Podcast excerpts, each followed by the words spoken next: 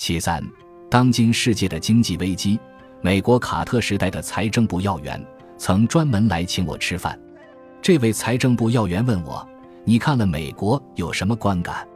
我说：“刚来两三个月，会有什么观感？”他说：“你一定有，我们国家很欢迎你这样的人，最好你常住在这里。”我说：“对不起，我不会常住，因为我是中国人。”他逼着我问，我说。你一定要问我呀！我这个人是中国的老百姓，乡巴佬出身，不懂的。我三个月来对你们美国的观感有三句话：第一，你们是世界上最富裕的国家，嗯，他很认同；第二，是最贫穷的社会。他正在吃饭，把筷子就放下来，嗯，有道理。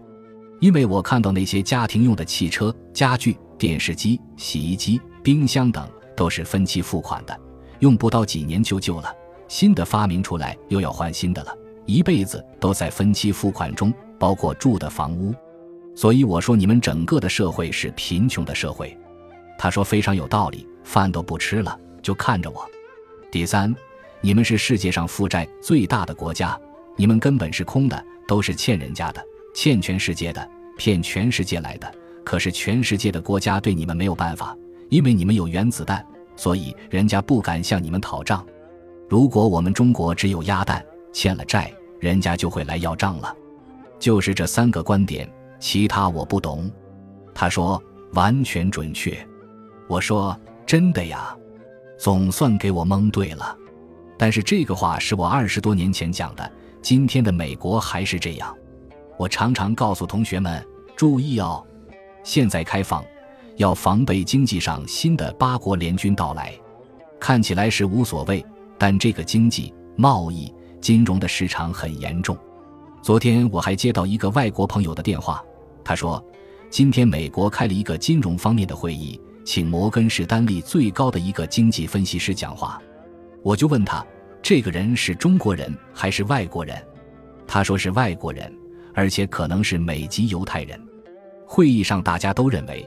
今天美国经济的衰落，一定要找出一个罪魁祸首。这个罪魁祸首是谁呢？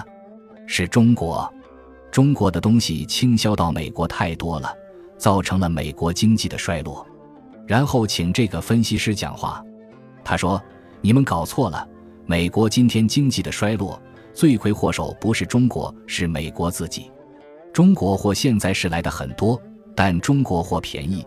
假使不是中国货来。”那用别的国家的货会贵多了，而且中国人在美国赚了美元以后，还是到美国来买国家债券。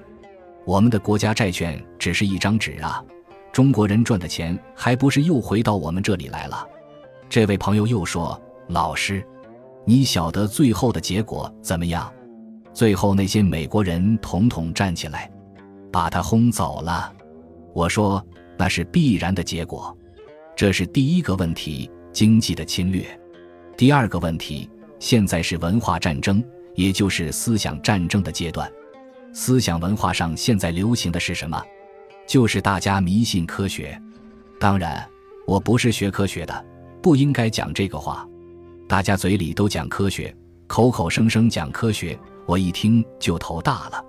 等于几十年前，原子弹发明了，在台湾。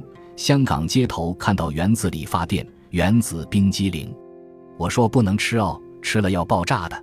也不懂什么是原子，就随便讲原子理发店、原子冰激凌。现在科学到了必须跟哲学碰头的时候了，这是全人类文化的趋势。我现在提出来告诉大家，科学原来与哲学分开了，但是科学最后的结论靠哲学。选自《念一世纪初的前言后语》。南怀瑾讲演录，两千零四杠两千零六。